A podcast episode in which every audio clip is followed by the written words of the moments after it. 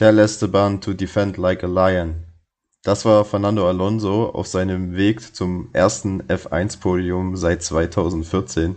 Sieben Jahre lang zwischen seinem letzten Podiumsergebnis, das war damals in Budapest, 2014 noch im Ferrari und dem jetzigen mit Alpine in Katar 2021. Selten musste ein Formel-1-Fahrer so lange auf seinen nächsten Podestplatz warten wie Fernando Alonso. Und er hat ihn nur dank der Hilfe seines Teamkollegen Esteban Ocon gesichert, denn der hat den Perez äh, drei Sekunden gekostet. Und am Ende war der Abstand zwischen äh, Fernando Alonso und Sergio Perez 2,8 Sekunden. Also, wenn Esteban Ocon nicht gewesen wäre, hätte es vielleicht nicht geklappt. So ist es eine kleine Wiedergutmachung ähm, zum Umgang GP, wo Alonso Ocon den Sieg gesichert hat. Und ja, darüber möchte ich jetzt reden mit äh, Christian und Yannick. Hallo Jungs. Moin. Moin. Ja, sieben Jahre. Wo, wo wart ihr, als Fernando Alonso das letzte Mal auf dem Formel 1 Podium stand, Jungs? Gute Frage. Äh, 2014 wir sind Weltmeister geworden in dem Jahr, Fußballweltmeister. Ähm, ich kann es gar nicht mehr genau sagen, wo das war. Ich glaube, das war die, das war ja dann ein, zwei Wochen später, oder? Weil der Rosberg ist doch dann da schon mit seinem, ähm, oder war das sogar an dem Wochenende, wo der Rosberg nämlich dann mit dem Weltpokal auf dem Helm gefahren ist. Ja, ich erinnere mich auch daran, stimmt. War das nicht 2014 in Ungarn? Ja. Das weiß ich, also es müsste äh, Ende Juli gewesen sein. Das könnte sein, weil nach ja, Ungarn ist ja traditionell immer die Sommerpause bis Ende August. Ja, eben. Ähm, ja. Kann gut also sein, entweder ja. was, ja, ich, ich meine, es war da Budapest. Ähm, aber ich muss ehrlich gestehen, ich kann mich nicht mehr dran erinnern an das äh, letzte Mal, wo Alonso auf dem Podium stand. Ja, doch, da ist er äh, ganz knapp vor den beiden Mercedes ins Ziel gekommen. Daniel Ricciardo hat das Rennen gewonnen damals in Ungarn. Ähm, das war, glaube ich, einer von zwei Podiumsplätzen überhaupt, die Ferrari nur in dem Jahr erzielt hat. Ähm, ich glaube, China, da ist Alonso Dritter geworden, war der erste Podestplatz.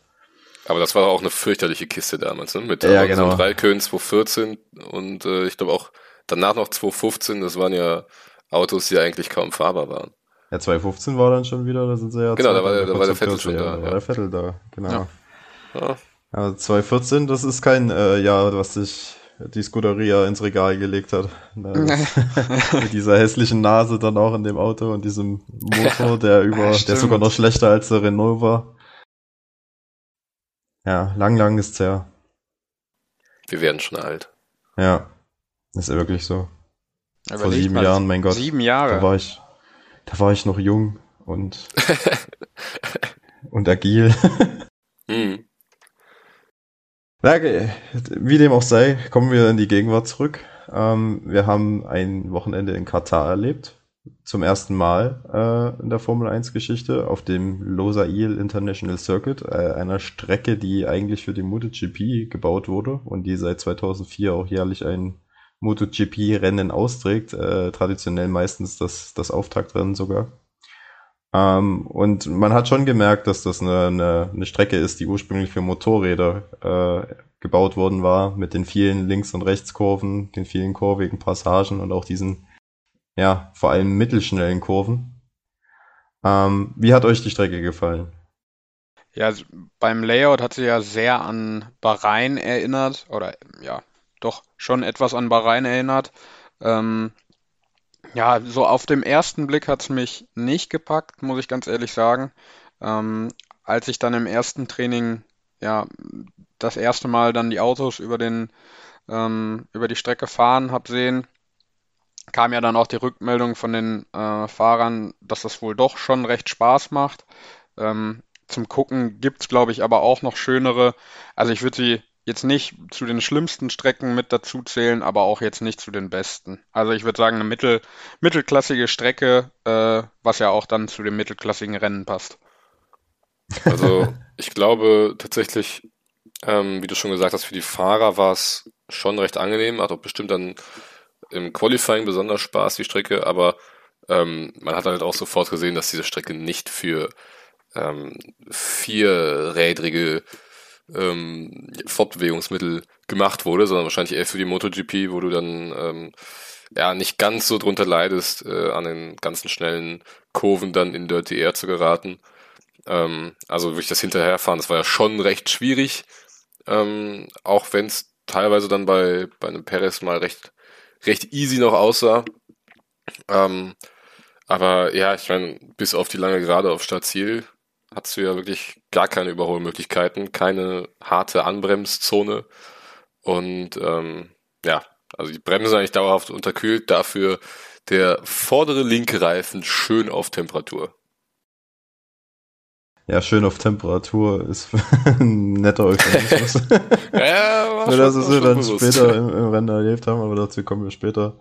Ähm, ich würde jetzt, wie gehabt, einfach von hinten wieder anfangen mit dem Rennergebnis und ähm, tatsächlich ist derjenige, der auf Position 20 äh, geführt wird, Valtteri Bottas. Wenn ich noch ganz kurz da, davor ähm, was sagen darf, Nein. weil mir das jetzt, weil, weil, mir das jetzt am Wochenende ähm, in der TV-Berichterstattung äh, viel zu kurz kam, dass wir halt schon noch drüber reden müssten. Das war jetzt eigentlich so ähm, Rides Out and Away We Go Teil 1 äh, zum Saisonabschluss.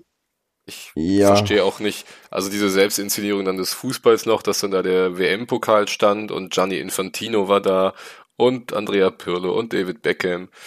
Ähm, und ja, keiner hat irgendwie so richtig die, die negative Seite der ganzen Sache beleuchtet. Das äh, ist mir da viel zu kurz gekommen. Deswegen finde ich, kann man das ja hier mal wenigstens mit ein, zwei Sätzen erwähnen. Definitiv. Die haben ja mhm. sogar am ähm, Samstagabend haben die ja sogar noch ein äh, Fußball-Event da gemacht mit äh, jeglichen ja. Fußballlegenden, ähm, wo dann, glaube ich, Pierre Gasly, Esteban Ocon und Carlos Sainz mit inbegriffen waren, ne? Und Bottas war auch dabei. Ja, ja. und Bottas, genau, stimmt. Ja. Ähm, sehr fragwürdig dann, äh, dass das auch noch von den Fahrern unterstützt wird. Ja, und auch, was, was ich halt ein bisschen merkwürdig fand, dass der Vettel halt diesmal jetzt gar kein T-Shirt anhatte, ne? Beziehungsweise nur so ein ganz weißes T-Shirt ohne irgendeinen Aufdruck. Ähm, ähm, wenn sie vor dem Rennen zusammenkommen zu dem We Race is One, was man sich halt wirklich schenken kann in diesen Tagen. Es wurde wohl gesagt, dass Sebastian Vettel und alle anderen Fahrer vor dem Rennwochenende äh, quasi gesagt worden ist, dass sie das bitte in Katar zu unterlassen haben, ähm, da ja mit irgendwelchen Regenbogenfarben oder mit irgendwelchen Hinweisen darauf auf Menschenrichter, ähm, dass man das nicht sehen möchte. Der Einzige, der da so ein bisschen widersprochen hat, war Lewis Hamilton mit seinem Helm. Ähm, ja. Aber Sebastian Vettel hat aus diesem Grund auch in Katar keine Interviews gegeben. Ähm, er hat sich daran gehalten, aber er wollte jetzt halt sich auch nicht äh, öffentlich zu Wort melden, wahrscheinlich, weil er dann was Falsches gesagt hätte. Ähm, aber so ist das zu erklären. Und ja, es, halt, es ist halt einfach nur fatal. Ja, auf jeden Fall. Und äh, wer sich allerdings den Fragen gestellt hat, das war Stefano Dominicali, der hat ein Interview geführt und wurde dann natürlich auch gefragt, ähm, wie er denn diese Menschenrechtsgeschichte in, in, in Katar sieht und äh, dass das ja auch ein schlechtes Licht auf die F1 wirft.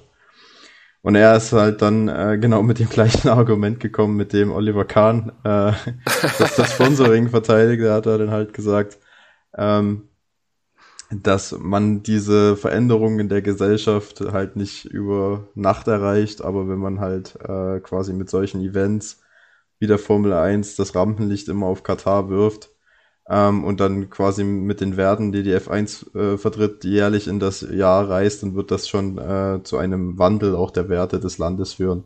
Mhm, bla bla bla. also das war dieses übliche PR-Gewäsch. Ähm, die Katar bleibt ja jetzt der Formel 1 auch länger erhalten. Da haben wir ja auch schon drüber berichtet, dass es dann ab 2023 einen 10-Jahres-Vertrag gibt. Ähm, ja, also ich finde es nicht gut. Die meisten anderen finden es wahrscheinlich auch nicht gut, aber die Formel 1 folgt halt, äh, wie wahrscheinlich jede andere Sportart mittlerweile, gerne dem Ruf des Geldes. Und deswegen werden wir uns äh, an Katar gewöhnen müssen. Naja, also ich meine, Geld spielt ja im Motorsport immer eine riesige Rolle, ne? Aber ähm, ja, dass du dann halt deswegen wirklich gefühlt die, die halbe Weltmeisterschaft dann dahin austrägst und dann auch noch mit so einem dummen Slogan kommst, also also entweder du lässt den Slogan sein oder du fährst halt nicht dahin, entscheide dich für eins, aber beides zu bringen ist einfach nur heuchlerisch. Ja, genau, das ist heuchlerisch, trifft es da glaube ich sehr gut sogar. Ja, ist halt eine Ironie Fall. in sich selber, ne? Also genau. die stehen für Werte und äh, wollen Werte vermitteln, aber halten sie dann selber nicht ein und äh, vergeben immer mehr Rennen in den in diesen Raum, wo äh, ja, wo, wo solche Verhältnisse herrschen. Ähm, das ist äh, also was die da in der Planung machen, weiß ich auch nicht. Ja, es ist schwierig, äh, auf jeden Fall. Es ist halt halt, also wir hatten das ja auch mit dem Rennkalender schon, wo wir uns auch schon darüber aufgeregt haben, dass das ja ein bisschen äh, heuchlerisch ist. Dass man einerseits sagt, man möchte irgendwie CO2-neutral werden und das Klima schon und dann halt in den ersten fünf Rennen 2022 schon einmal um den Globus chattet. Das gleiche haben wir jetzt mit den Menschenrechten in Katar und ja, man muss schon mittlerweile sagen, dass das, was die Formel 1 nach außen kommuniziert und das, was sie dann wirklich lebt, dass das zwei verschiedene Paar Schuhe sind. Leider. Und wenn dann halt noch ähm, ja, Leute wie Sebastian Vettel auch noch mundtot gemacht werden, dann ist das schon ein Armutszeugnis auf jeden Fall. Da gebe ich euch recht. Aber na dann haben wir diesen Exkurs auch beendet ähm, und kehren jetzt zum Sportlichen zurück. Ich hatte es schon angedeutet, Valtteri Bottas wird im Rennergebnis als 20. aufgeführt. Und das, obwohl eigentlich ähm, er gar keinen so schlechten Start in das Wochenende hatte. Wie habt ihr ihn gesehen? Ja, ich, also ich fand eigentlich ein recht solides Wochenende von ihm. Ähm, denn er hat, glaube ich, das zweite und dritte Training gewonnen, ne?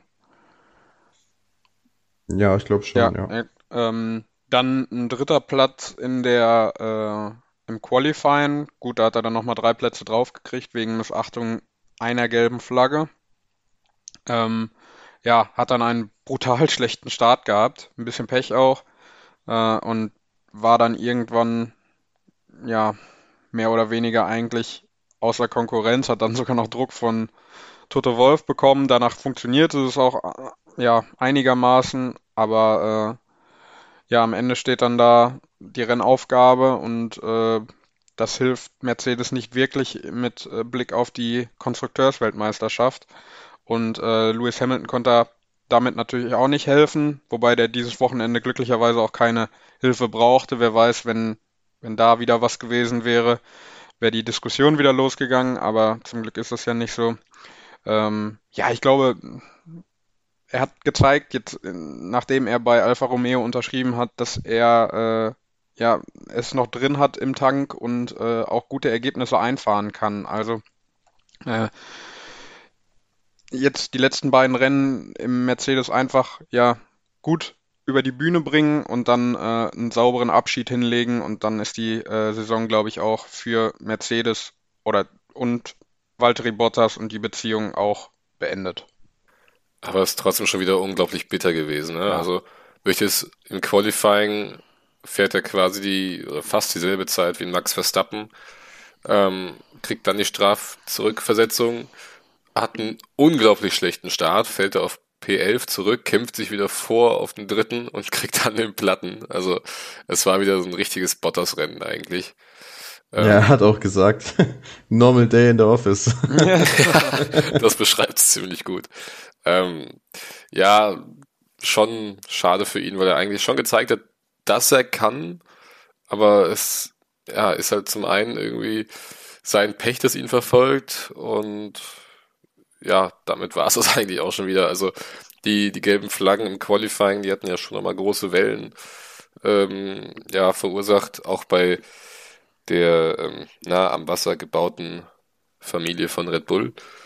Ja. Ähm, da wurde dann auch Helmut Marko wieder äh, ja, ganz, ganz äh, traurig und wütend, ähm, dass ja der Marshall, der, der Schreckenposten, der da die, die gelbe Flagge geschwenkt hat, weil Verstappen hat ja dann sogar fünf Strafe bekommen wegen doppelt gelb geschwenkter Flagge, äh, die er missachtet hat, ähm, dass eben ein einzelner Streckenposten nicht nach nach Bauchgefühl oder so handeln sollte, sondern dass es vor einer Rennleitung kommen muss und das ist halt eigentlich totaler Quatsch, weil genau dafür wurden die Schreckenposten ja dahingestellt, damit sie eben, äh, wenn es aus ihrer Sicht eine Gefahr gibt, ähm, die anderen Fahrer darauf hinweisen und wenn da ein Auto fast steht, weil es so langsam fährt mitten auf der Strecke, dann musst du halt gelb schwenken. Also ähm, die, die leuchtenden LED-Panels, die sind ja nur Unterstützung, aber die, ich sag mal, die Hoheit haben ja immer noch die Streckenposten. Und die Entscheidung war ja absolut richtig, Max Verstappen dann ja, eine, eine, Strafe zu geben. Also ähm, wenn man sich mal überlegt, was Lando Norris für eine Strafe gegen Sergio Perez in Österreich gekriegt hat, wo beide noch auf der Strecke waren, ähm, dann soll man die Strafe auch geben, finde ich. Und äh, auch wenn es jetzt der WM-Kampf ist, aber es war absolut gerechtfertigt, dass beide, sowohl Bottas als auch Verstappen, die Strafe bekommen haben und äh, die äh, ja im Grid zurückgesetzt wurden. Vor allem ist es ja eine eigentlich festgelegte Strafe, oder? Das wenn du eine einfach ja äh, gelb geschwenkte Flagge, man sagt, es ist drei Plätze und bei Doppelt sind es halt fünf. Es ist ja im, im Voraus schon festgeschrieben. Jetzt hält sich die FIA oder die Stewards einfach an das Regelwerk und es ist auch schon wieder falsch. Obwohl ja Verstappen, meiner Meinung nach, in Brasilien noch eine ganz andere Strafe hätte kriegen sollen. Beziehungsweise, das heißt ganz andere. Einfach, er hätte für die Sache mit Hamilton eine Strafe kriegen sollen. Ähm, da war es dann plötzlich wieder, äh, ja, war alles gut aus Red Bull-Sicht. Und wenn es jetzt einmal wieder nach Regelwerk geht, dann dann heulen sie wieder rum. Also ist natürlich schon, schon spannend zu sehen, welches Drama sich da jetzt auch nochmal zwischen den Teams und auf äh, oberster Ebene da abspielt. Aber ja, es ist schon auch ein bisschen, bisschen äh, mühsam, irgendwie da nicht mit einem lachenden und einem weinenden Auge drauf zu gucken, sondern das einfach mal zu beobachten. Die Empörung bei Red Bull kam ja vor allem daher, weil eigentlich normalerweise, sobald irgendwo auf der Strecke gelb geschwenkt wird, die FEA dann halt auch äh, quasi ein Knöpfchen drückt, sodass die Fahrer auf dem ihrem Lenkrad-Display sehen können, dass jetzt irgendwo auf der Strecke gelb ist und dass darauf vorgewarnt werden. Ja, aber Paul, ähm, ganz ehrlich, in China fällt ein Sack Kreis um und Red Bull ist auch darüber empört. Also ich finde, irgendwo ist. Also ich bin da ganz, ich bin da ganz auf eurer, auf eurer Seite. Äh, also don't shoot at me. ich wollte das nur der Vollständigkeit halber noch anführen, dass vor allem daher die Empörung kam. Ähm, dass halt quasi nicht, also dass eine unklare Situation war, ist jetzt gelb oder ist, ist, ist kein gelb. Also so hat das versucht Red Bull zu erklären, aber äh, wie gesagt, ihr habt da vollkommen recht. Das Regelwerk sagt, der, der Streckenposten hat die Hoheit ähm, und bei doppelt gelb, äh, wenn man das missachtet, gibt es fünf Plätze und äh, dann ist das Thema durch. Ähm, das Red Bull aber, glaube ich, kann man auch verstehen, dann irgendwie versucht, noch irgendwie im WM-Kampf äh, Argumente zu finden, warum das eben nicht angewandt wird. Ist auch klar. Ähm, die Art und Weise, wie dann vor allem auch von Christian Horner äh, insbesondere auf den Streckenposten eingehauen wurde, ist halt nicht okay. Er hat ja dann auch noch von der FIA eine offizielle Verwarnung dafür bekommen ähm, über für, für seine Aussagen, die er halt äh, vor dem Rennen in der Presse getätigt hat. Ähm, ich glaube, das gab es so auch lange nicht mehr, dass seitens der Rennleitung ein Teamchef verwarnt wurde. Ja, kann ich mich auch nicht dran erinnern, aber andererseits, ähm, wenn wir uns erinnern, letzte Woche, wo Toto Wolf zum Hamilton äh, ne, das F-Wort sagt, ja. hm, them all. Und äh, auch bei dem Überholmanöver von Hamilton gegen Verstappen ähm, ja, leicht giftig gen Kameramann geguckt hat. Ähm, naja, aber. Ja, das. Ich glaube halt auch die Empörung der Rennleitung kam daher, weil das halt gegen den Streckenposten ging sich diesmal ja. Äh, gerichtet hat. Ähm, und diese Streckenposten, das wissen viele, die machen das ja äh, der Großteil auf äh, freiwilliger Basis. Äh, und ohne die würde es halt kein, kein Rennsport geben. Ähm, jetzt in, ab, nicht nur von bei der Formel 1, sondern auch anderen Rennserien. Und ja, dass die dann halt so öffentlich kritisiert werden für ihre freiwillige Arbeit und äh, vor allem auch in dem Fall, wo es halt auch kein Fehler seitens des Streckenposten war. Und ich glaube, das war halt dasjenige, was die FIA da so wütend gemacht hat und weswegen sie dann die Verwarnung ausgesprochen haben. Und das ist ja dann auch die äh, richtige Entscheidung der FIA, den äh, Christian Horner oder den Teamchef, den es betrifft, dann auch zu verwarnen, denn äh, die Aufgabe von äh, der FIA ist ja dann auch, die äh, Streckenposten zu schützen. Auf jeden Fall. Äh, Christian Horner hat sich auch schon entschuldigt, also wahrscheinlich ist das Thema damit geklärt. Ähm, für die beiden Williams-Fahrer lief es auch nicht so super. Beide mit einem Reifenplatzer. Äh, Nicola Latifi sogar mit einem Ausfall. Deswegen äh, auf Position 19. George Russell ähm, immerhin noch vor Mazepin als 17. geführt. Ja, Williams war nicht so berauschend dieses Wochenende, oder Jungs? Ja, genau. Also Ich, äh, wir, wir wiederholen uns ja eigentlich Woche für Woche. Irgendwie geht so ein bisschen die Puste den Williams aus. Ähm, und diese, dieses Spektakuläre ist jetzt nicht mehr da. Das, äh, ich meine, George Russell hat es zumindest in Q2 geschafft. Ähm, aber mehr ging dann auch nicht, denn durch die Reifenschaden äh, oder Reifenschäden natürlich dann ja im Feld ein bisschen noch zurückgespült, aber ähm, viel wäre sowieso nicht gegangen. Von daher voller Blick Richtung Saudi-Arabien. Ja, es erinnert irgendwie so ein bisschen an die erste Saisonhälfte, wo auch nicht viel ging. Dann hatten sie so um die Sommerpause drumherum ein paar sehr gute Rennen. Und jetzt sind sie irgendwie in den alten Muster zurückgefallen. Wobei ja, da, glaube ich, nicht mehr entwickelt wird, ne? Also da, die haben nee. auch seit, boah, seit ein paar Rennen haben die auch schon keine neuen Teile mehr bekommen, geschweige denn irgendwie äh, Updates oder sowas, ne? Ja, ist ja bei den meisten Teams so und ich glaube, Williams, da müssen wir uns nichts vormachen, die werden Achter werden. Ähm, die, die fahren jetzt noch die beiden Saisonrennen zu Ende und freuen sich, dass sie nicht mehr äh, Letzter in der Konstrukteurs-WM sind und ist ja auch alles in Ordnung. Das Team befindet sich jetzt auch in der Umbruchphase mit äh, neuen Fahrer dann im nächsten Jahr und ja. mit dem neuen Regelwerk. Also jetzt noch die zwei Rennen halt, hinter sich hinbringen. Bei, bei Latifi war es halt schon unglücklich, dass ähm, der Reifenplatzer eigentlich schon vor der Boxengasseneinfahrt stattgefunden hat, aber man erst bemerkt hat, dass der Reifen jetzt wirklich durch ist, als er gerade am Boxeneingang vorbeigefahren ist. Und dann ja. ist er ja dann noch so ein bisschen durch den ersten Sektor gehumpelt. Ähm, ja, konnte das Auto dann schon gar nicht mehr zurückbringen. Hat dann sogar noch das einzige Virtual Safety Car ausgelöst, ähm, weil die Schreckenposten da den, den Wagen nicht ähm, rübergehoben bekommen haben beziehungsweise hinter der Mauer entlang geschoben. Ähm, das hat ja dann letztendlich auch nochmal Alonso gerettet. Ähm, wer weiß, wie nah Perez sonst noch angekommen wäre. Ähm, ja, aber das nur zu den Williams. Ansonsten hatte ich da auch nichts mehr hinzuzufügen. Ja, vor allem. Was bei Williams halt besonders blöd war, ist halt, dass Russell eine Runde vorher schon den Reifenplatzer hatte. Auf ähnlich alten, harten Reifen und von denen äh, Latifi daraufhin nicht an die Box geholt hat. Und gerade als er dann an die Box, an der Box vorbeigefahren war, ist der Reifen geplatzt. Also man hätte es halt auch noch verhindern können. Aber letztendlich, es hat keine Punkte gekostet. Ähm, aber ich finde, das war, das ist schon mal, glaube ich, ein kleiner Vorgeschmack auf äh, dann in zwei Wochen in Saudi-Arabien, denn äh, da weiß man ja noch gar nicht, was kommt. Und ich glaube, da könnten die Reifen wieder ein entscheidender Faktor spielen, gerade wenn es äh, Richtung Long Run geht äh, oder Einstoppstrategie. Ähm, dass es da, ja, ich glaube, das könnte ein Faktor werden. Ja, zu Saudi-Arabien kommen wir dann noch, auf jeden Fall. Ähm, Gebe ich dir recht. Äh, warum, erklären wir dann nachher.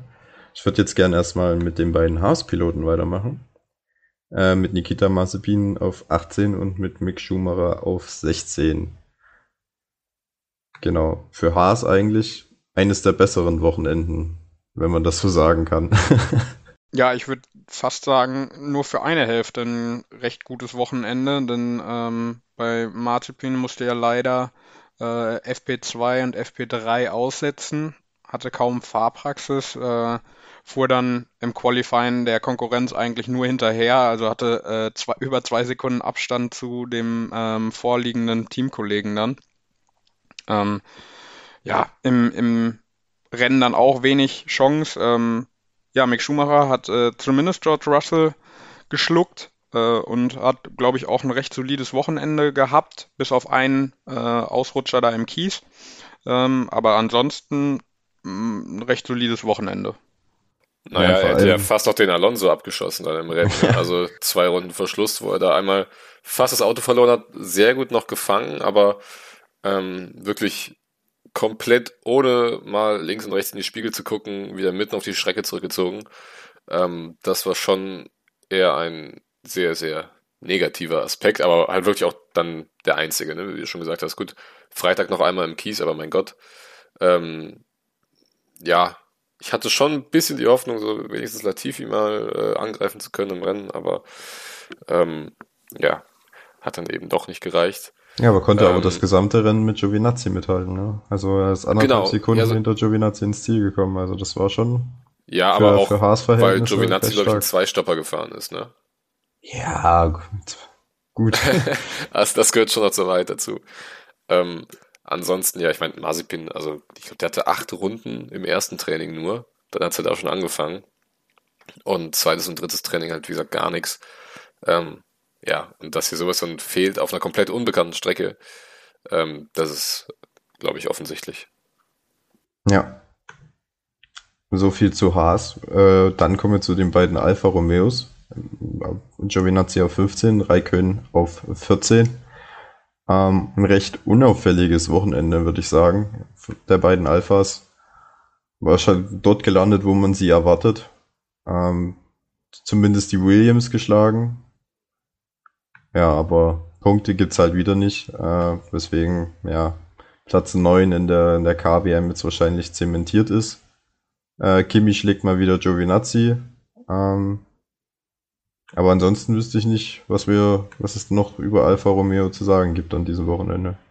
Naja, also seit, seit eben äh, der letzten Folge, wo wir nur spekuliert haben, steht ja jetzt fest, dass Giovinazzi ähm, ausscheiden wird aus der Formel 1 und durch Guan Yu Zhu ersetzt wird.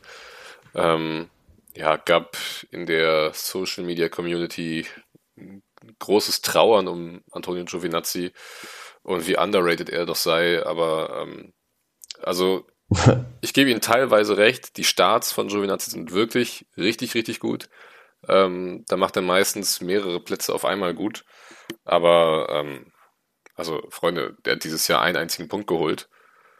Und ähm, viel mehr kam da halt auch einfach nicht. Der wird fast Woche für Woche von Raikön relativ deutlich geschlagen. Also Raikön hat ja jetzt gerade in den letzten Rennen nochmal gezeigt. Ähm, Beispiel Mexiko, ähm, dass da durchaus noch drinsteckt in dem Alfa Romeo und Giovinazzi war nicht ansatzweise in der Lage, da irgendwas rauszuholen. Und das dann jetzt, ähm, wie auch letztes Jahr bei Daniel Quiert, tun die Leute auf einmal so, als, als wäre es eine Vaterfigur gewesen für den Sport. Also das ist völliger Quatsch. Ja, ich glaube, ja. das ist gut zusammengefasst. Ich glaube, es ist halt auch, ähm, viel spielt damit auch rein, dass Giovinazzi Italiener ist. Ähm, und man halt eigentlich einen italienischen Fahrer in der Formel 1 erwartet. Er hat auch sehr viele Fans in dem Land.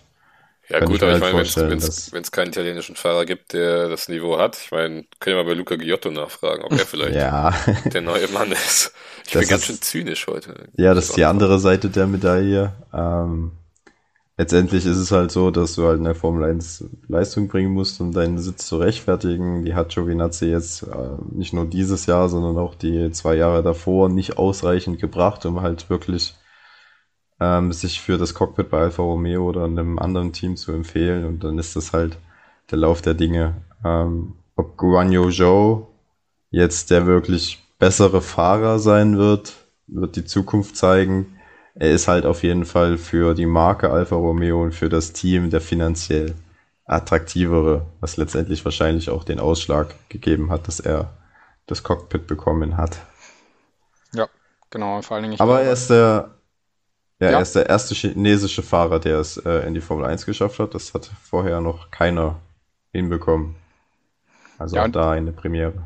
Und ich glaube halt, dass äh, dadurch, dass wir ja nächstes Jahr genau die gleichen Chancen für alle haben, ähm, steht es um den Ju gar nicht so schlecht, äh, glaube ich. Ich glaube, der kann schon für Furore sorgen. Ja, also ja. Ich, ich, ich wüsste auch nicht, ob er jetzt wirklich so weit hinter ähm, den Rookies aus diesem Jahr ist. Also ähm, ich würde ihn schon vor Mazepin einordnen. Ähm, und bei Mick und Tsunoda hängt es halt einfach ganz klar davon ab, wie die Autos dann nächstes Jahr drauf sind. Ne? Also es ist halt jetzt einfach noch nicht abzusehen.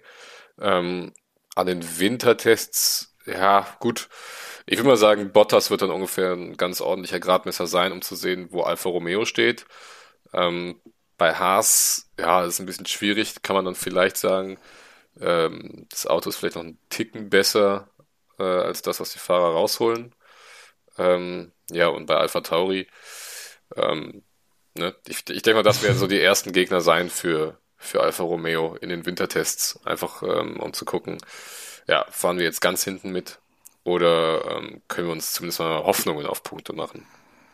Ja, aber mit den, mit den Geldern, die Joey, äh, Joey Nazi, die, die Joe jetzt mit ins Team bringt und mit dem Marketingpotenzial aus China, ähm, ist Alfa Romeo schon am oberen Ende der Budgetgrenze angekommen. Also da wird man sich wahrscheinlich auch langfristig erhoffen, dass man nicht mehr gegen Haas und äh, Williams fährt, sondern vielleicht weiter vorne ähm, gegen die Top-Teams des Mittelfelds zumindest. Ja, du sagst es mit dem Geld, sollte eigentlich äh, klar ins Ziel gefasst werden, an das äh, gesunde Mittelfeld anzuschließen und nicht am unteren Drittel des Mittelfeldes zu hängen.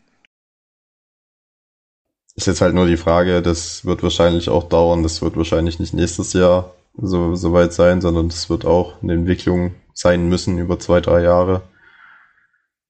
Und dann muss halt auch Joe seine Rolle spielen. Ähm, ja, aber absolut. wie gesagt, erstmal ins Cockpit kommen und dann werden wir schon sehen, was er kann und was er nicht kann. Vor den beiden Alphas ist äh, Yuki Tsunoda gelandet. Ähm, er auf Platz 13, Teamkollege Gasly auf Platz 11 und eigentlich waren beide Alpha Tauri im Qualifying so ein bisschen die Überraschung, fand ich.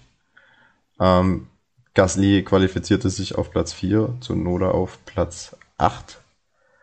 Ähm, da hätte man eigentlich schon ein paar Punkte erwarten können, aber irgendwie war die Rennpace dann nicht vorhanden. Ja, definitiv. Ähm, ja, du sagst es, vor allem, ähm, weil die Alpine ja jetzt sehr stark gepunktet haben. Ähm, Fernando Alonso auf Platz 3, Esteban Ocon auf Platz 5, kommen wir ja gleich zu. Ähm, tut dieses Wochenende, was eigentlich sehr stark begonnen hat, dann am Ende doch ganz schön weh, weil ja, steht kein Punkt für Alpha Tauri da und das kann jetzt schon eine Vorentscheidung gewesen sein im Blick auf die Konstrukteursweltmeisterschaft. Ja, eigentlich ist es das schon, weil ich bezweifle, dass äh, Alpha Tauri in zwei Rennen irgendwie 25 Punkte aufholen kann. Da müsste es schon noch das ein oder andere Chaosrennen geben. Ähm, mit dem Ergebnis müsste eigentlich Alpine den fünften Platz gesichert haben. Es sei denn, äh, es passiert jetzt ein Wunder und ähm, Alpha Tauri kommt nochmal aufs Podium in den letzten beiden Rennen, aber äh, darauf würde ich mein Geld jetzt nicht setzen. Aber schon, also Alpha Tauri ist ja auch, glaube ich, mit beiden Autos einen Zweistopper gefahren. Ja. Ähm, aber Gasly hatte dann auch nochmal im Funk nach dem Rennen gesagt, er hat durchgehend gepusht, der war am absoluten Limit und hat keine Ahnung, warum er wirklich jetzt so langsam war. Also es war wirklich einfach nicht mehr drin im Auto.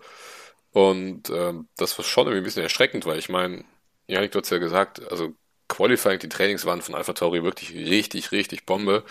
Ähm, auch eine schöne Ausgangslage eigentlich. Äh, Gazi dann auf zwei gestartet, Alonso auf drei, ähm, Tsunoda auf acht und mhm. Ocon dann auf neun. Also ähm, es war wirklich alles vorbereitet für einen schönen Kampf um Platz fünf in der Konstrukteurswertung und dann werden die Alpha Tauris da so dermaßen durchgereicht. Ähm, ja, und ich bin da auch bei Paul, dass ich sage, das holt Alpha Tauri nicht mehr auf. Ja, es ist halt unrealistisch, ne? Also 25 Punkte in zwei Rennen für ein Team, was äh, irgendwie das fünfte oder das sechs schnellste Team ist. Ja, ja also halt die müssen ja wirklich schon in beiden Rennen jetzt überdurchschnittlich viele Punkte holen. Dass Alpine an einem Wochenende 25 Punkte holt, ist halt auch nicht so häufig vorgekommen. Ähm, ja, die hatten einmal 37 Punkte und einmal 25. Ähm, genau. und äh, dann haben sie mit zwei Rennen eigentlich schon die, die halbe Saison fast durchgefüttert. Ähm, ja, also ich, ich kann es mir nicht vorstellen, dass Alpha Tauri. Vielleicht kann Gassi nochmal irgendwo einen, einen vierten, fünften oder sechsten Platz holen, aber ähm, dann hat Alpine ja auch noch die Chance zu punkten. Also es ist ja, ja. jetzt nicht so, dass Alpine die letzten zwei Rennen äh, definitiv nicht mehr punkten wird. Ja, und das dass Alpha Tauri da erstmal 25 Punkte aufholt, sondern äh, die können ja auch noch welche dazu holen. Deswegen ja, glaube ich nicht dran. Ja, für Alpine aber auf jeden Fall jetzt mit dem sehr sicheren fünften Platz wahrscheinlich das Maximum äh, aus der Saison herausgeholt. Ähm, ich glaube, da wird man zufrieden sein. Nachdem man im letzten Jahr ist ja man auch Fünfter geworden. Äh, allerdings damals mit einem deutlich konkurrenzfähigeren Auto. Die Position hat man halten können. Ja, ich, glaub, ich glaube, man muss auch zufrieden sein. Ne? Also wenn du dir die Leistung von Esteban Ocon übers Jahr gesehen anguckst, dann äh, ist da ein fünfter Platz schon echt gar nicht verkehrt. Ja, ja und vor allem, vor allem sehr, sehr wechselhaft, ne? seine Performance. Eben. Also der ist ja wirklich weit weg von Konstanz. Ja. Du kannst wirklich nicht, nicht erwarten, dass er jetzt am einen Wochenende, kannst nicht sagen, ja, okay, jetzt, das wird wahrscheinlich eher weniger Punkte, weil dann holt er dir plötzlich äh, einen fünften Platz rein. und am anderen denkst du, komm, jetzt muss aber was gehen, und dann wird er 16. Also ähm, genau, ja.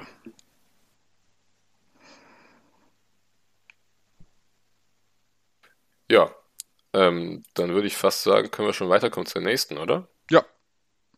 Ja. Ähm, auf Platz, wartet jetzt, nicht, das sind die Qualifying-Ergebnisse. Zwölf, zwölf ist jetzt kommen, Daniel Ricciardo. Genau. Daniel Ricciardo, genau. Daniel Ricciardo, ja. McLaren, ähm, noch ein Team, das wahrscheinlich den Platz in der, oder den Kampf in der Konstrukteurs-WM an diesem Wochenende verloren hat nämlich McLaren, Daniel Ricciardo 12. 0 Punkte, Lando Norris nur 9. geworden, 2 Punkte geholt. Ja, ich glaube bei McLaren äh, sehr lange Gesichter nach diesem Wochenende. Daniel Ricciardo wieder im Qualifying in Q2 ausgeschieden, also da wieder ein, altes, ein altes Muster zurückgefallen. Lando Norris hatte immerhin im Qualifying einen starken fünften Platz geholt. Ähm, ja, aber im Rennen hat man dann halt, also Ricardo ist nicht nach vorne gekommen. Norris hatte halt das Problem, dass er nochmal einen Sicherheitsstopp einlegen musste kurz vor Schluss, äh, obwohl er auf dem aussichtsreichen vierten Platz gelegen war. Ja, und dann ist es am Ende halt nur zwei Punkte am Wochenende, während Ferrari wieder zehn holt. Ähm, damit ist der Abstand jetzt bei über 30 Punkten in der KWM. Ähm, wird schwierig sein, äh, das in den letzten zwei Rennen noch aufzuholen, wenn nicht sogar unmöglich. Ja, glaube ich auch. Also ähm, wieder ein sehr solides Rennen von den Ferraris, von den Punkten her äh, und äh, ja im Vergleich zu den McLaren dann wieder nicht gepunktet, äh, die äh, dann nicht gepunktet haben. Ähm, ja, schade, dass, dass Lando Norris diesen Sicherheitsstopp machen musste, ähm, weil da dann ein Plattfuß vermutet wurde. Ähm, sonst wäre da natürlich auch noch ein bisschen was gewesen. Wer weiß, inwieweit er da noch hätte eingreifen können in das Duell mit äh, Ocon, Perez, äh, Alonso. Äh, weiß man nicht, keine Ahnung. Ja, wieder, ja, die Luft ist raus bei, bei McLaren nach der Sommerpause und äh, ja, schade eigentlich, weil ich mag die, mag die Jungs da sehr gerne. Ich glaube, das ist ein sehr, sehr junges, dynamisches Team. Ähm, aber von den Ferraris am Ende geschlagen. Ja, irgendwie ja, seit Sochi, ne, ist äh, bei McLaren ja, der Wurm genau. drin. Und bei Ferrari läuft es äh, andersrum richtig gut. Wahrscheinlich war dann für dieser... Carlos Sainz, ne? Also ja. ich glaube, das war jetzt das 16. oder 17. Rennen in Folge, wo er in die Punkte gekommen ist. Ähm, da ist er gerade in der Formel 1 ähm, mit großem Vorsprung ähm, ja, der Einzige, dem das gelingt, so konstant Punkte zu holen für Ferrari. Ähm, ich muss mal gerade auf die Fahrerwertung gucken bei Sainz und Leclerc. Okay, ja, gut, Leclerc ist noch 6,5 Punkte vorne. Genau. Ähm, aber wenn Carlos Sainz sich einen halben Punkt hätte, dann hätte es mich auch nicht gewundert, wenn die beiden am Ende wirklich punktgleich die Saison beenden. Also da ist ja schon wirklich äh, sehr, sehr ähnliches Niveau, wirklich gute Teamharmonie. Und ähm, ja, das, was bei McLaren so in Monza, Belgien so danach aussah, als hätte man es endlich gefunden, war dann spätestens nach Sochi auch schon wieder weg. Und seitdem hat man ja gar nicht mehr in die Spur gefunden. Ja, vor allem Landon Norris nicht, ne? Der hat ja eine überragende erste Saisonhälfte gefahren und dann auch äh, die ersten Rennen nach der Winterpause waren echt stark. Beinahe das Rennen in Sochi gewonnen, aber seitdem ist irgendwie von dem Lando Norris, der wirklich uns in der ersten Jahreshälfte so sehr begeistert hat, nicht mehr viel zu sehen. Ähm, da scheint wohl irgendwie, ja, das Selbstvertrauen vielleicht auch abhanden gekommen zu sein. Ähm, oder der, der, das Momentum, der Flow, keine Ahnung. Auf jeden Fall, seitdem Ferrari dann halt auch die neue Motorenausbaustufe hat, hatte man das Gefühl, dass McLaren irgendwie nicht mehr mithalten kann. Ja, so dieses Selbstverständnis, das Selbstverständnis ist irgendwie weg, ne? Genau, also, ja, ist irgendwie, irgendwie komisch jetzt in den letzten Rennen bei McLaren. Aber na gut, man muss auch das Positive sehen. Sie haben dieses Jahr ein Rennen gewonnen. Sie sind, haben deutlich mehr Punkte gesammelt als im letzten Jahr. Und äh, sie sind auch näher an der Spitze dran, was die Rundenzeiten angeht. Von daher ist es dieses Jahr trotzdem ein Schritt in die richtige Richtung, auch wenn man jetzt wahrscheinlich nur Vierter in der KWM wird. Ähm, aber ja, die, bei McLaren-Team, da entsteht was. Das Gefühl hat man trotzdem und ich könnte mir auch vorstellen, dass sie nächstes Jahr für eine Überraschung sorgen. Ähm, aber am Ende steht halt in der Saison 2021 höchstwahrscheinlich Platz 4. Ähm, für das Aston Martin Team, das ist so ein bisschen der nach Alpine der zweite Sieger dieses Wochenendes. Ähm, ein sehr starkes Ergebnis mit Lance Stroll Platz 8 und Sebastian Vettel auf Platz 10. Stroll ist Sechster geworden. Ja. Ach ja, meine ich, ja. Ist Sechster geworden, hat acht, acht, acht, acht, Punkte geholt. Ja. Genau, so rum. ähm, genau, neun Punkte an dem Wochenende gesammelt. Ähm, Platz 7 ist bei der Truppe auch so gut wie sicher, aber ich glaube, das war eins der besseren Rennen dieses Jahr für Aston Martin. Ja, absolut, glaube ich auch. Ähm, das fasst es auch sehr gut zusammen. Äh, mich wundert ein bisschen, dass Lance Stroll sich da so gut halten konnte, äh, gerade mit, mit Blick auch vor den Ferraris halten konnte. Denn die haben dann ja doch noch ein bisschen mehr Power als der Aston Martin. Ähm, aber ansonsten ein sehr starkes Wochenende und ich glaube vor allem Lance Stroll tut das ja intern sehr gut, mal wieder so ein starkes Ergebnis eingefahren zu haben. Ähm, und ja, dass Vettel da noch einen Punkt geholt hat, ist natürlich auch noch ganz nett. Ähm, wobei da hätte vielleicht auch noch ein bisschen mehr gegangen. Wäre vielleicht noch ein bisschen mehr gegangen. Also von daher. Ja, das Problem bei Vettel war ja äh, der Start. Ja. Also er hatte ja das Problem, dass Bottas vor ihm ähm, Paul, bist du noch da? Ja, ich hatte gerade ein, äh, ein Leck. Okay. Gut. Äh, ja, also der Start war halt das, äh, das Hauptproblem, warum äh, Vettel da nicht weiter nach vorne kam. Aber äh, ich glaube, im Endeffekt kann Aston Martin mit diesem Wochenende zufrieden sein. Ja, dem ist äh, eigentlich nichts mehr hinzuzufügen. Deswegen ähm, machen wir doch direkt weiter mit Alpine. Ja, über Alpine haben wir ja schon äh, geredet. Eigentlich ja, aber ich, ich finde, Al Alonso hätte man schon, kann man schon ja, okay, mal. willst du noch über, über Alonso reden? ja, reden wir noch mal über Alonso. Können wir auch ruhig nochmal machen. Also ich meine, wer weiß, wie oft wir noch einen Fernando Alonso auf dem Podium sehen. Ähm, gut, nächstes Jahr dann mit dem allerbesten Formel 1 Auto aller Zeiten. Ja, äh, wahrscheinlich noch ein paar Mal öfter.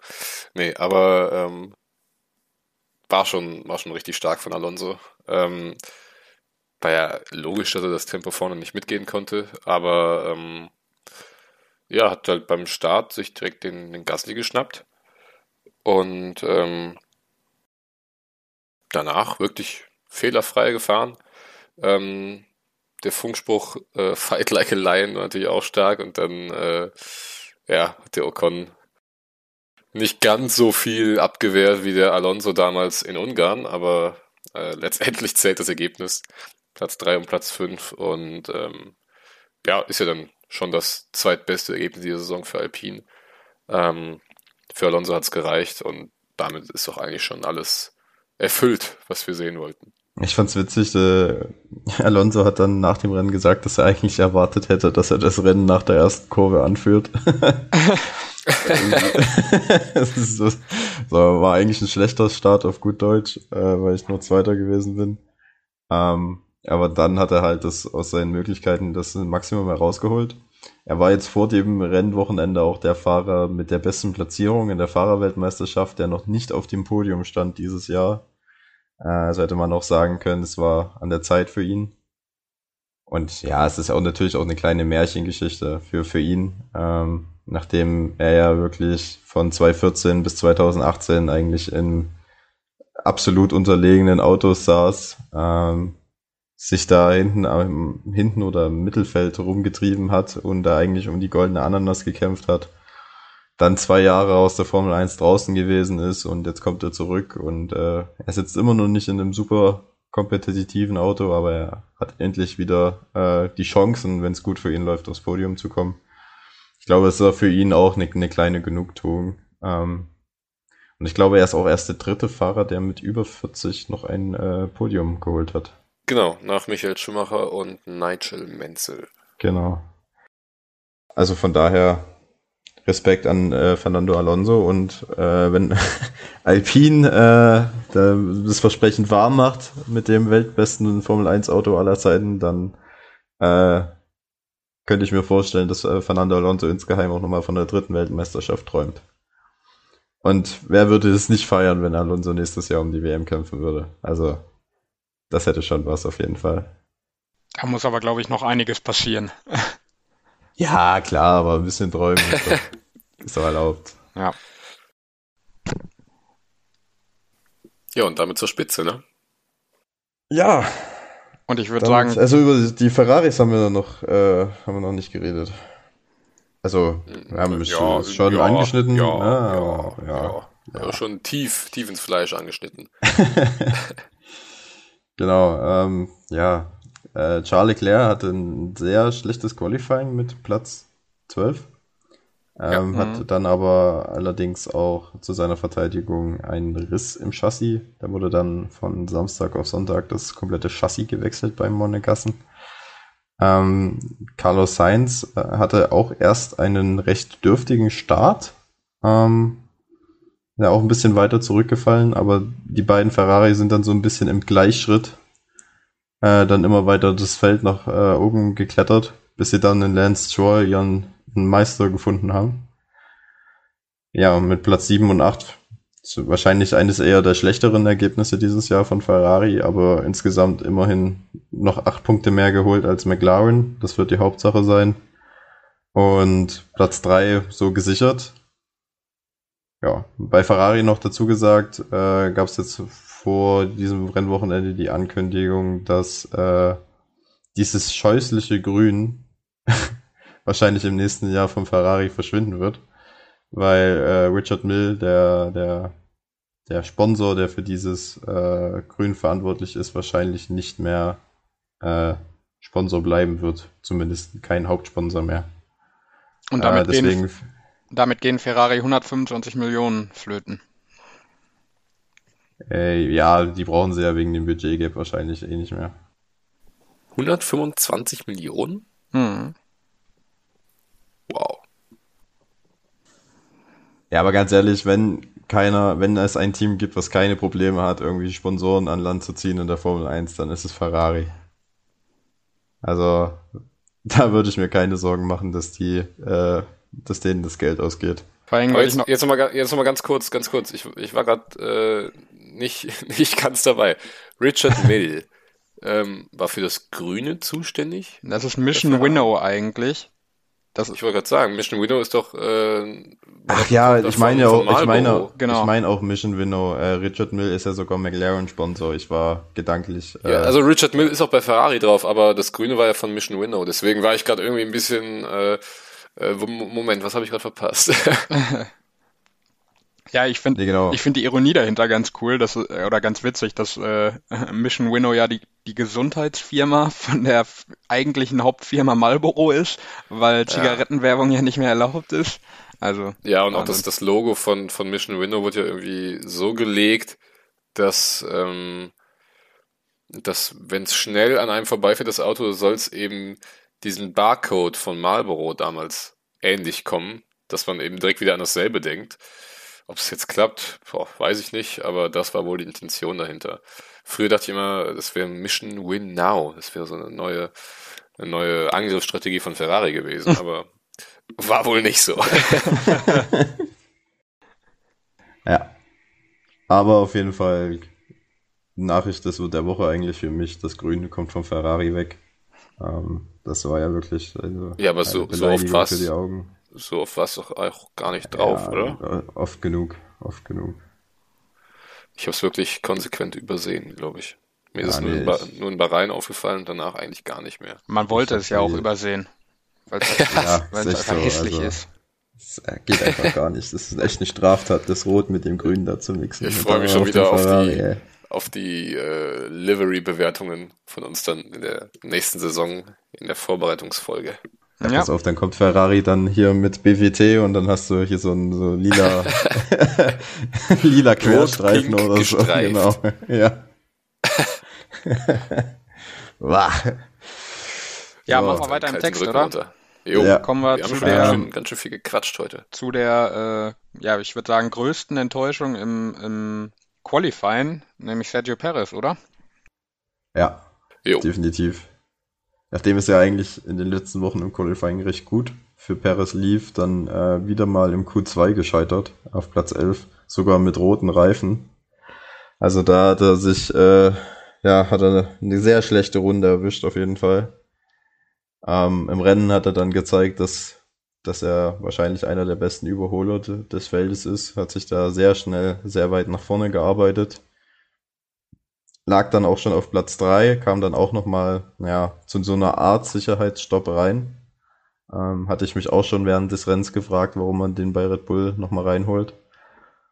Ähm, und konnte sich dann mit dem Medium-Reifen wieder durchs äh, Feld flü flügen. Und wenn es das VSC nicht gegeben hätte und wenn äh, Esteban Ocon nicht äh, wie ein Löwe gekämpft hätte, dann äh, wäre er wahrscheinlich wieder auf dem Podium gelandet.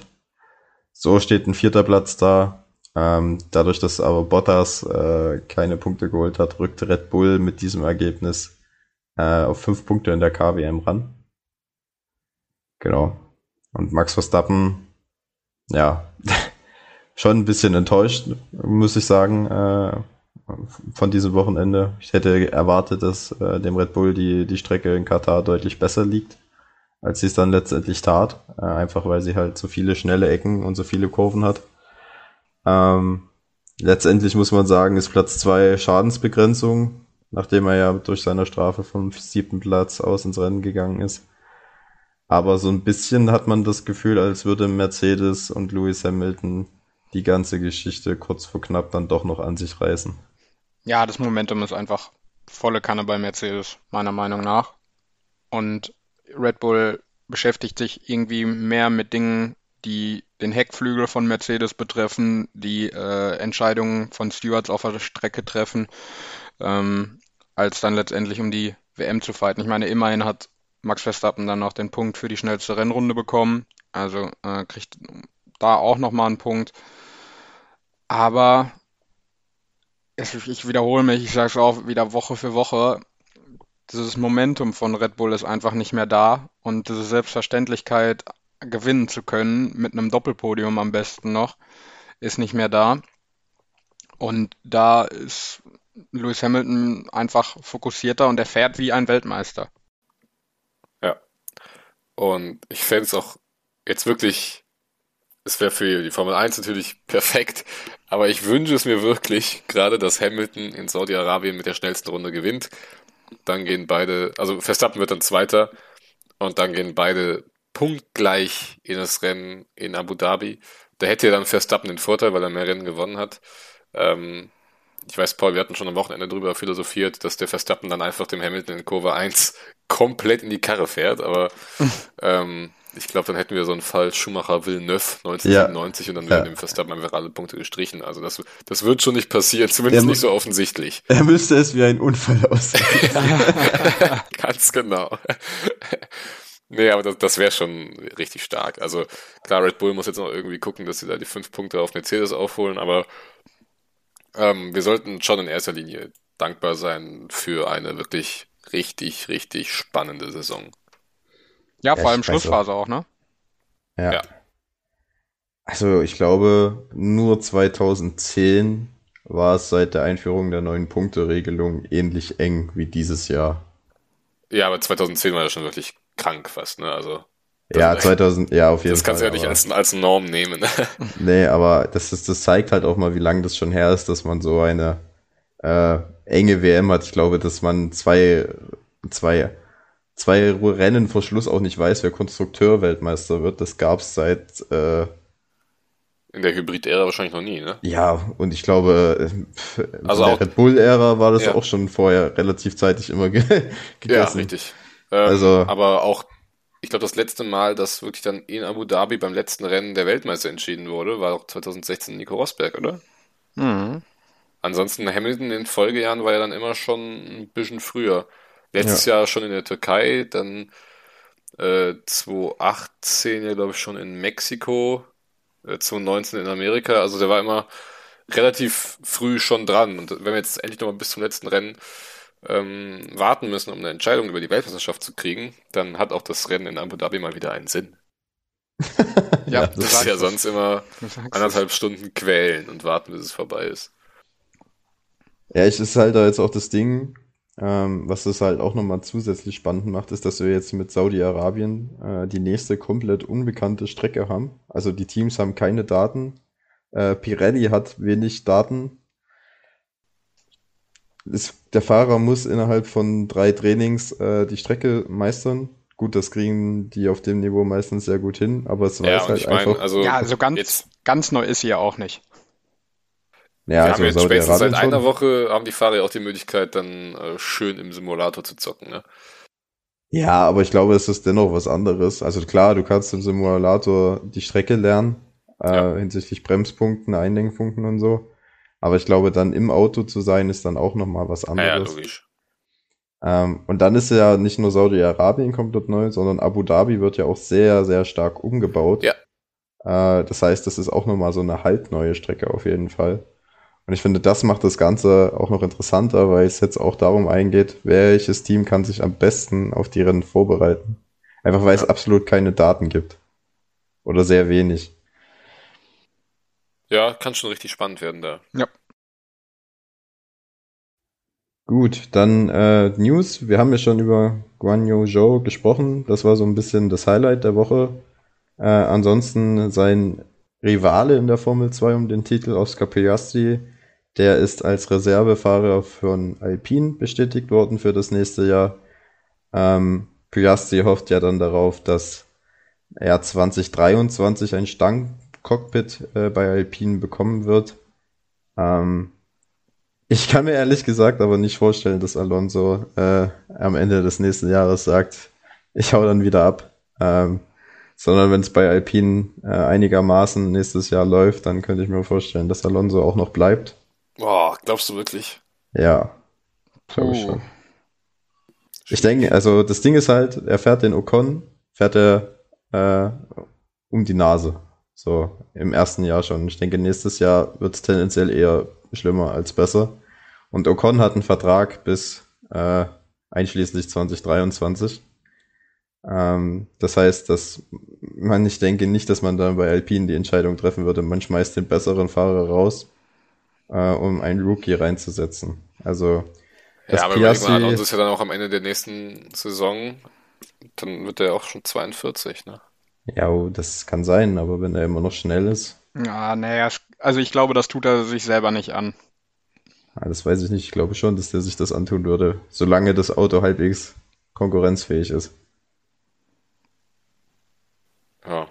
Also ich sehe das, äh, was ich äh, eigentlich damit sagen will, ich sehe es nicht für gesichert an, dass Piastri 2023 äh, ein Alpine Cockpit äh, zur Verfügung hat, einfach weil Ocon Nee, äh, nee, das, das nicht unbedingt. Aber wir haben ja wahrscheinlich am Ende der nächsten Saison ein paar mehr Fahrer, die da die Karriere beenden. Also könnte ich mir zumindest vorstellen. Ich weiß nicht, ob ein Ricardo, wenn er jetzt noch so ein zweites vergeigtes Jahr bei McLaren dann erlebt, ob er dann nochmal weiterfahren würde oder ob er vielleicht äh, eine amerikanische Rennserie aufsucht.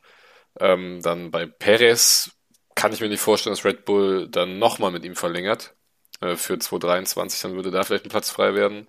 Oder Gasly rückt hoch und bei Alpha Tauri ist wieder was frei. Ähm, also Aston Martin, ja, Sebastian Aston Vettel. Martin mit Vettel, äh, Hamilton, weiß ich nicht, ob er dann nochmal ja, weitermacht. Hamilton, Hamilton hat für äh, 22, 23 Ah, er Vertrag. hat für zwei Jahre unterschrieben. Ne, für 21, 22 hat er. Nee, Doch. er hatte Ja, ja erst, Für hat 23 er, hat er noch keinen Vertrag. doch hat er, Mhm. Ah, sicher? ja. Also er hatte ja jetzt vor der Saison für zwei Jahre unterschrieben, also für 21 und 22. Nee, er hat erstmal Nee. für ein Jahr unterschrieben vor der Saison und dann haben sie in diese, während der Saison nochmal für zwei Jahre verlängert. Genau. Ja, ich habe es gerade Oh. auch nochmal nachgeguckt. Bis 2023. Krass. Ja, ihr habt recht. Also ich denke der auch, dass äh, bei Mercedes, dass er das erfüllen würde, weil ich glaube, dass äh, Hamilton in diesen zwei Jahren den Russell so ein bisschen äh, anlernen soll, der Nummer 1 Fahrer zu werden, Ja, wenn Hamilton dann, äh, dann seine Karriere beendet. Und äh, außerdem glaube ich auch, dass äh, Hamilton auch mit dem Gedanken liebäugelt, äh, zehnfacher Formel 1 Weltmeister zu werden.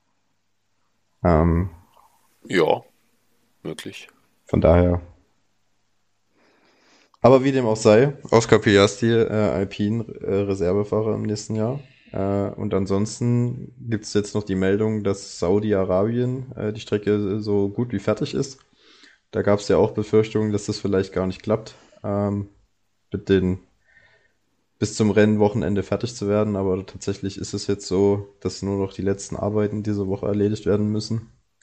Ähm, Saudi-Arabien, nur mal für euch schon mal zur Einstimmung, ist der längste Stadtkurs der Formel 1 Geschichte mit 6,1 Kilometern Länge und äh, nach Spa in Belgien auch die längste Strecke überhaupt. Ähm, mit einer Durchschnittsgeschwindigkeit von 250 km/h. Diejenigen von euch, die das Formel 1 Spiel äh, besitzen und da schon mal eine Runde gedreht haben, die wissen, wie verdammt schnell das ganze Ding ist äh, und wie nah die Mauern dennoch sind. Also dagegen könnte Baku äh, zu einem Witz mutieren. Also ich glaube, uns erwartet ein, äh, ja, auf jeden Fall ein spannendes Formel 1 Rennen in Saudi-Arabien. Es sind dann auch wieder relativ, relativ wenige Runden, ne? Also 50 Runden ist ja wirklich ja. nicht so viel. Ähm, und dann bei 250 km/h Durchschnitt pro Runde äh, könnte es auch relativ schnell vorbei sein. Wir hatten ja jetzt auch mit Katar gestern ähm, das schnellste Rennen, hatten wir vorhin gesagt, ne? Mhm. Also mit, ich glaube, eine Stunde 24. Ähm, außer Steiermark, glaube ich, noch Stunde 23 oder so. Aber äh, ja, war schon sehr schnell rum gestern. Ähm, und Jeddah, ja, Paul hat es angesprochen, jeder, der die Strecke schon gefahren ist, weiß, dass es da richtig abgeht. Ähm, und vor allem, dass jeder Unfall potenziell eine rote Flagge auslösen kann weil es einfach äh, keine Chance gäbe, das Auto da schnell und ungefährlich äh, wegzutransportieren. Ähm, wird auf jeden Fall für alle nochmal äh, was Neues und äh, ja, also jetzt mal gerade das Politische außen vor gelassen, ähm, glaube ich schon, dass Hamilton da Favorit sein wird, aber zum Tippspiel kommen wir dann jetzt gleich, ne? Ja, wenn ihr keine News mehr habt, also ich habe nichts mehr, Nee, ist auch nicht. Auch Dann können wir eigentlich direkt damit starten, denn wir haben, ja, Paul hat keine Punkte geholt und das kommt uns beiden zugute, Chris, denn wir haben Punkte geholt. Ähm, mhm. Zur Vollständigkeit halber, Paul hat Verstappen, Hamilton, Perez getippt. Ähm, ja. Holt damit keine Punkte. Chris hat äh, Hamilton, Verstappen, Bottas getippt damit zwei Punkte und ich Hamilton, Bottas, Verstappen, ein Punkt, was in der Endabrechnung oder in der Gesamtwertung einen Stand bei Chris von 13 Punkten macht, bei Paul von 15,5 und bei mir von 12,5. Aha. Damit habe ich mir natürlich wieder das Recht des ersten Tipps äh, ergattert äh, und Aha. ich würde sagen, dass äh, Hamilton gewinnt in Saudi-Arabien, Verstappen dahinter, so wie Chris es eben beschrieben hat, äh, dass äh, die punktgleich nach Abu Dhabi gehen und äh, Valtteri Bottas auf Platz 3. Chris? Ja, da gehe ich, geh ich natürlich äh, mit Hamilton und Verstappen auf 1 und 2 auf jeden Fall mit. Die Frage, wer jetzt Dritter wird, ähm, da lehne ich mich jetzt nochmal aus dem Fenster und sag, äh, na, sag ich das wirklich? Lena Norris. Norris. Komm, Paul, mach was ich Verrücktes. Finde, ich, äh, ich finde es. Also ich, das Ding ist, ich habe halt äh, in Brasilien habe ich erwartet, äh, dass Verstappen gewinnt. Äh, da hat Hamilton gewonnen. Ich habe auch in Katar erwartet, äh, dass Verstappen gewinnt. Hat Hamilton gewonnen. Jetzt mein Bauchgefühl für Saudi-Arabien würde mir sagen, dass Hamilton gewinnt. Deswegen sage ich jetzt, äh, Verstappen gewinnt. Ähm, okay. Da wir aber immer noch von Lewis Hamilton sprechen, tippe ich den auf die zwei. Und ich glaube, dass äh, Bottas das äh, Podium komplettiert auf Platz 3. Äh, Rennstart übrigens ähm, 18.30 Uhr dann. Ähm, ja, ist auch eine angenehme Zeit. Wir haben jetzt äh, eine Woche dann mal wieder Pause. Ihr habt uns ja jetzt drei Wochen am Stück ertragen. Ähm, also eine Woche Pause und dann Sonntag, 5. Dezember ist das Rennen. Aber Bevor das, das Qualifying um 18 Uhr am Samstag und dann, wie gesagt, Sonntag um 18.30 Uhr erst das Rennen. weißt du, warum das 18.30 Uhr ist? Das ist ja eigentlich voll die krumme Zeit. Ja, weil ja, es ist auch so ein Sonnenuntergangsrennen, ne? Ja, aber ich, ich glaube, Saudi-Arabien, das hat irgendwie damit zu tun, dass sie 1,5 oder 2,5 Stunden vor sind. Ähm, das Qualifying wurde dann jetzt anscheinend angepasst, aber das Rennen dann eben nicht. Wobei, Na nee, gut. ich habe völligen Quatsch erzählt, denn Saudi-Arabien ist einfach nur zwei Stunden vor und da startet das Rennen dann auch um 20.30 Uhr vor Ort. Es, es wird, glaube ich, auch dann kein Sonnenuntergangsrennen, sondern ein Nachtrennen. Ja, okay. Ich dachte, das war ja auch so als Sonnenuntergangsrennen geplant. Aber kann auch sein, dass es nur ein Nachtrennen ist. Also ich, ich gehe mal davon aus, dass 20.30 Uhr Ortszeit wird es da dunkel sein, oder? Ja. ja. Keine Ahnung. Mit Sicherheit. Da haben wir dann am Ende in Abu Dhabi wieder unser Sonnenuntergangsrennen. ja gut, dann soll es das, glaube ich, auch gewesen sein. Jo. Von ähm, Katar. Und wir hören uns dann in zwei Wochen nach Saudi-Arabien wieder. Bleibt gesund und äh, ihr beiden habt wie immer die letzten Worte. Ich schließe mich vor allem dem Bleibt gesund an. Denn äh, genau. ja, letzte Woche hat es den Paul erwischt, jetzt liege ich hier halb flach. Also äh, schön die Maske aufsetzen und gesund bleiben. Und impfen. Ja. Und, und impfen. Genau, ich möchte mich noch fürs Zuhören bedanken und äh, neben dem bleibt gesund wünsche ich euch auch eine schöne Woche. Ähm, und wir hören uns dann in zwei Wochen wieder. Bis dahin, macht's gut. Ciao. Ciao.